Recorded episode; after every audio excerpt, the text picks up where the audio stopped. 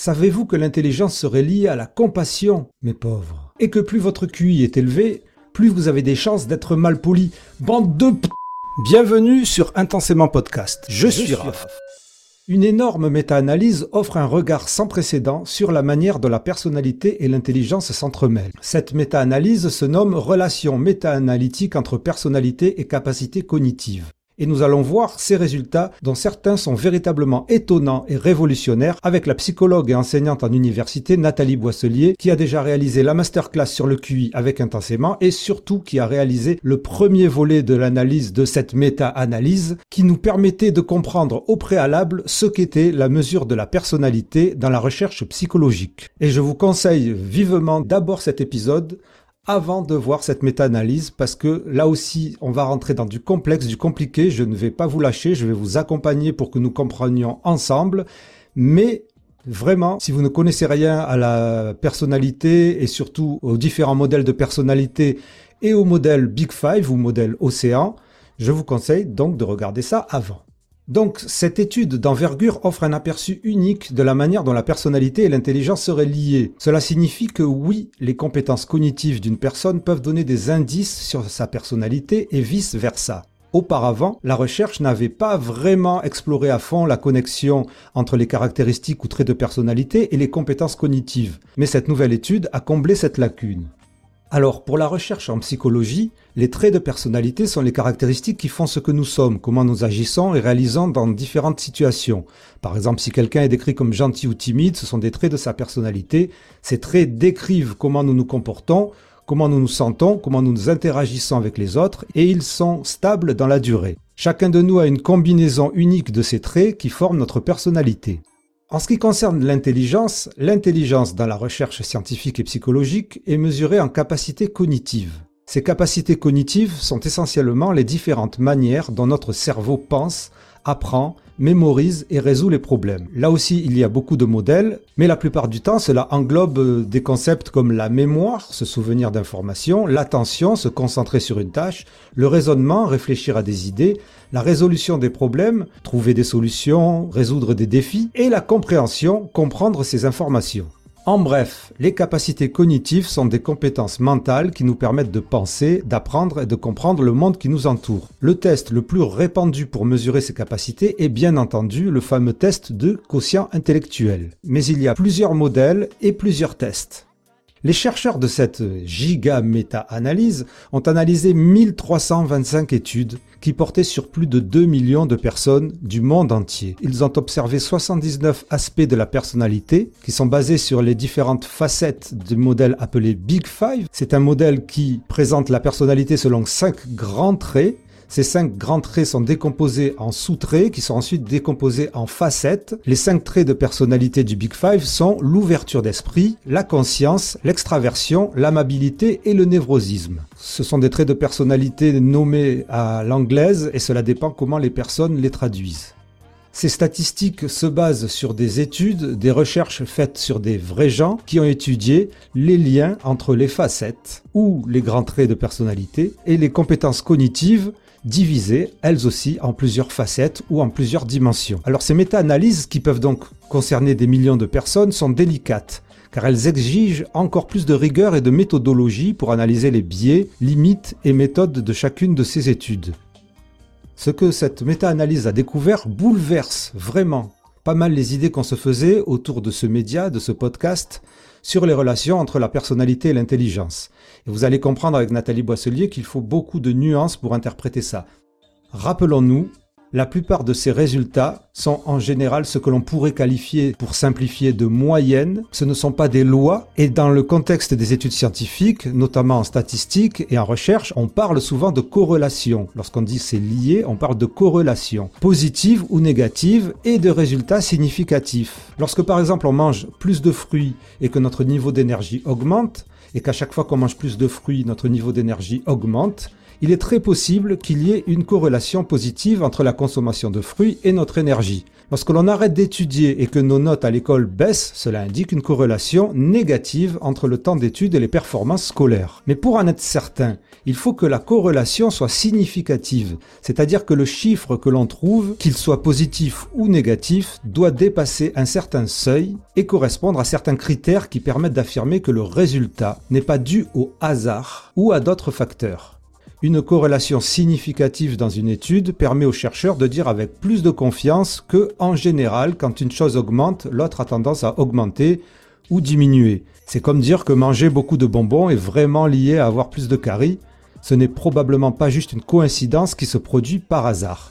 Sachant que il faut se rappeler que corrélation n'est pas égale à causalité, c'est-à-dire que les chercheurs, lorsqu'ils établissent une relation, cela ne veut pas dire que la relation se transforme en cause.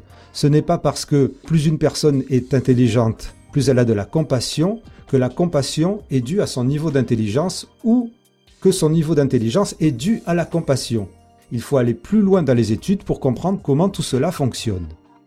Vous comprenez donc maintenant comment on peut regarder de plus près ce que signifie une corrélation positive, négative, significative ces résultats peuvent se retrouver non seulement dans cette étude, dont je vous mettrai le lien évidemment, mais aussi dans un site internet qui a été fait spécialement par ces chercheurs pour aider à comprendre leurs résultats. Alors, vous allez voir, de toute manière, c'est en anglais et c'est très très très complexe. Vous avez deux tableaux qui sont magnifiques, qui sont colorés, où vous avez les liens entre chaque euh, compétence cognitive et trait de personnalité, mais on n'a pas exactement les résultats et on ne sait pas si ces compétences sont positives ou négatives.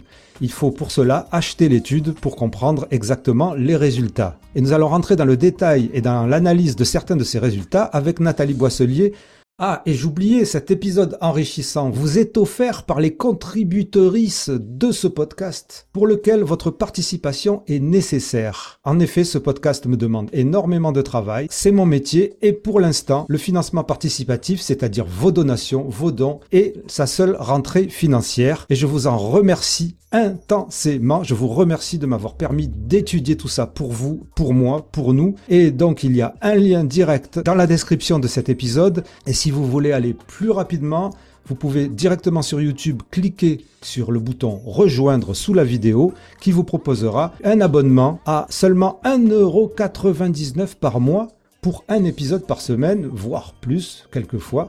Et franchement, franchement, c'est donné et je vous en remercie intensément. Bonne écoute et bonne visionnade. On avait des études, hein, des méta-analyses hein, qui nous disaient que la personnalité et l'intelligence sont plutôt reliées sur certains points. Dans le modèle du Big Five, le trait le mieux corrélé au QI, c'est l'ouverture à l'expérience, le besoin de nouveauté, de stimulation, etc. Pour la recherche sur la personnalité, les liens avec l'intelligence, des études à très grande échelle nous disent que c'est corrélé négativement avec le neuroticisme. Donc, les gens qui ont une intelligence supérieure ont tendance à être plutôt stables, plus stables sur le émotionnel que les autres. On avait une première méta-analyse d'Ackerman et Egelstad en 1997 qui avait indiqué une corrélation significative légèrement en faveur de l'introversion quand on est intelligent. Mais ils ont fait une révision ensuite, Wolf et Ackerman en 2005, qui disait que finalement non, c'était plutôt légèrement, mais alors c'était une corrélation significative, mais, mais minime, associée à l'extraversion. Comment ils ont pu se planter? J'imagine qu'entre 97 et 2005, ils ont rajouté des, je suis, je me rappelle plus parce que je m'y étais penchée pour mon mémoire de recherche de master 1, mais ils ont dû rajouter euh, des études à la méta-analyse ou euh, revoir leur méthodologie euh, et peut-être un peu des deux, leur méthodologie statistique.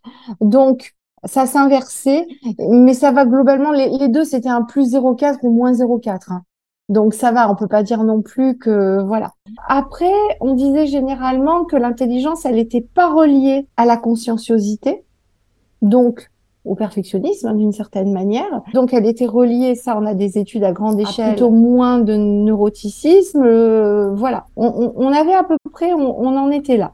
Et le caractère agréable, on disait, soit on disait que c'était négatif, c'est-à-dire que globalement, plus, plus on est intelligent, plus on est con. Non, plus on est intelligent, moins on est agréable. Ce qui est normal, hein, franchement. Moi. non, je rigole.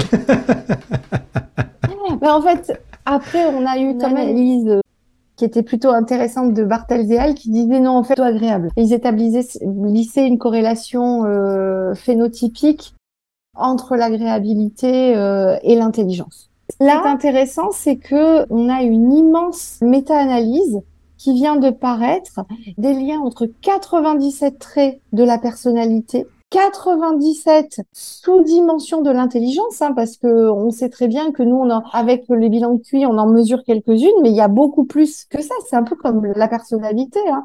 On mesure le minimum, mais il y en a plus. Et là, on n'est pas du tout sur l'idée qu'on est complètement indépendant. Au contraire, alors, par exemple, l'ouverture à l'expérience qui euh, a toujours eu une dimension, euh, une corrélation historique hein, avec l'intelligence, comme c'était prévu euh, par les auteurs, était modérément et fortement, selon les sous-dimensions, corrélée avec l'intelligence générale.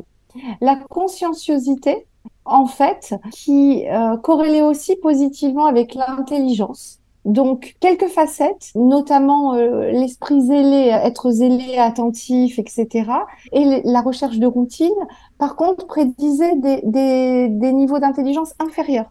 C'est-à-dire que là, on a des choses où on va descendre dans les facettes.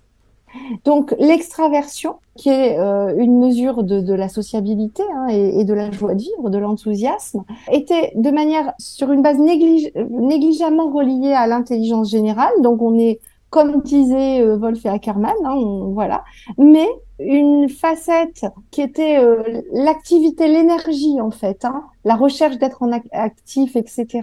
Et la sociabilité avait une corrélation négative, petite mais négative, avec un certain nombre d'aptitudes cognitives.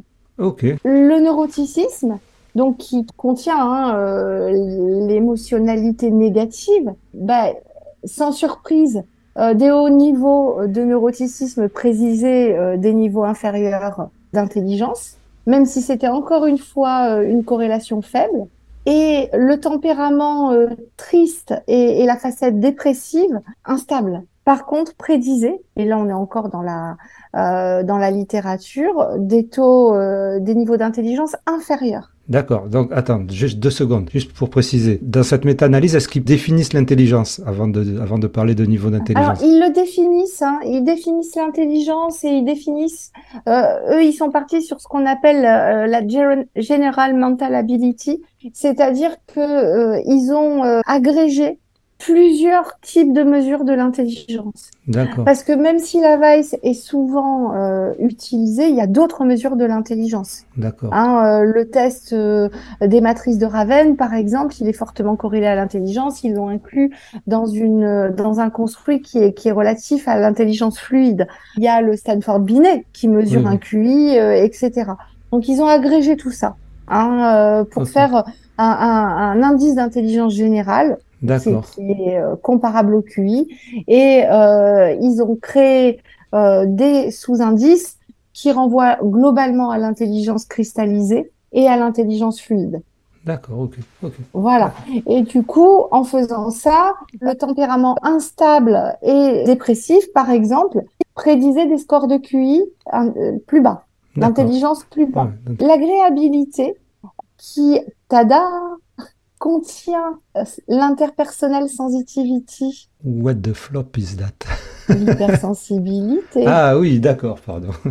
voilà. L'hypersensibilité, enfin une partie, parce que c'est l'environnemental sensitivity. Mais là, c'est la, la, sensibilité interpersonnelle. Et alors, elle est reliée comment? Ça prédisait en fait l'intelligence en général. C'est-à-dire que globalement, plus on est intelligent, plus on a de compassion et euh, sensibilité interpersonnelle. Les deux. D'accord. Étaient plutôt des prédicteurs forts de l'intelligence. Ok. Mais ça fait sens, hein, en fait, hein, intuitivement. Par contre, la politesse euh, était plutôt négativement associée. C'est vrai? Euh, avec, bah ouais, bah ouais, c'est ça.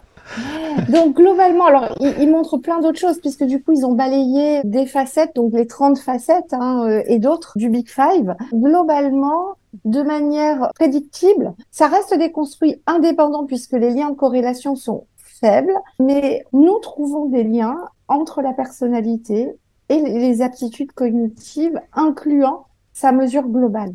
D'accord. Qui est le QI, globalement. Oui, oui, oui. Donc, on ne peut pas dire, parce qu'on voit que là, c'est plutôt positif, mais euh, il y a quand même des petits coins où euh, bah, ça joue en la défaveur en fait. Lesquels tu trouves toi qui jouent en la défaveur là? Excusez-moi sur ce que tu as dit du positif. Quand même, quand on est globalement, alors la sensibilité interpersonnelle et la compassion, ça joue plutôt en faveur du de, positif. de- de- positif, mais euh, la politesse en dessous, voilà. Et puis il faut quand même aussi toujours faire des liens. Euh, on a quand même des études qui nous disent que euh, les stéréotypes à l'encontre des personnes euh, intelligentes existent, que Oui. les personnes studieuses, notamment, sont stigmatisées. Donc cette sensibilité interpersonnelle, selon l'environnement rencontré, bah, elle peut jouer en sa défaveur. Le contexte. Alors, faut pas croire, hein, c'est quelque chose qui est à l'échelle mondiale. Aujourd'hui, on sait, euh, les chercheurs ont tendance à ne pas suffisamment tenir compte du contexte de la vraie vie quand ils évaluent, et que quelquefois, les psychologues ne tiennent pas suffisamment compte des résultats de la recherche dans leur clinique. Hmm. Donc, encore une fois, il faut toujours être dans la zone grise. L'intelligence, globalement, est un atout, un avantage dans la vie qui est indéniable, qui permet de réussir plein de choses et de se sauver soi-même de plein de choses. Mais il y a quand même des endroits où ça peut être, selon le contexte, non euh, bénéfique. Et justement, il faut pas avoir des attitudes à l'emporte-pièce. Il faut toujours, toujours préciser, toujours préciser ça. Voilà. C'est vrai que on a tendance à essayer d'appuyer sur ce positif tout en essayant de rester dans les nuances, mais ça se perd des fois la nuance. Et il faut arrêter de perdre la nuance. Oui. Il faut faire attention aux mots qu'on emploie, du coup, ou alors euh, d'expliquer euh, aux gens que s'ils sont intelligents, ils sont nécessairement plus heureux pour tout. Moi-même, j'ai fait des conférences sur ce sujet-là, mais si je prends par exemple la méta-analyse pour qu'on finisse de Gonzalez-Mullet, il trouve c'est effectivement euh, un lien positif entre la satisfaction dans la vie et l'intelligence et, entre la satisfaction au travail et l'intelligence. Mais ce lien est médiatisé pour la satisfaction au travail.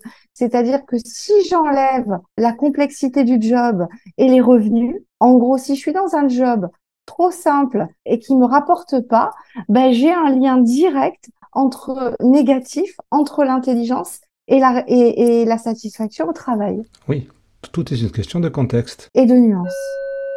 Et voilà, alors franchement, un énorme merci à Nathalie Boisselier pour nous avoir dévoilé une grosse partie des secrets de cette étude, de cette méta-analyse. Et vous comprenez maintenant qu'il faut toujours hein, mettre de la nuance, hein. voilà, de la relativité, prendre du recul sur tout ça. Moi, je vous engage à aller voir euh, ce site, même s'il est compliqué et en anglais. N'hésitez pas à laisser vos commentaires pour nous dire tout. Si évidemment cet épisode vous apporte quelque chose, que ce soit de la connaissance ou de la matière à penser, n'hésitez pas à faire les gestes qui aident pour ce podcast. Vous le savez, il en a bien besoin. Merci intensément à Nathalie Boisselier, à vous, à celles et ceux qui supportent ce podcast et qui contribuent financièrement. Intensément, c'est le podcast divergent. Intensément, c'est le show potentiel. Chaud, chaud, chaud.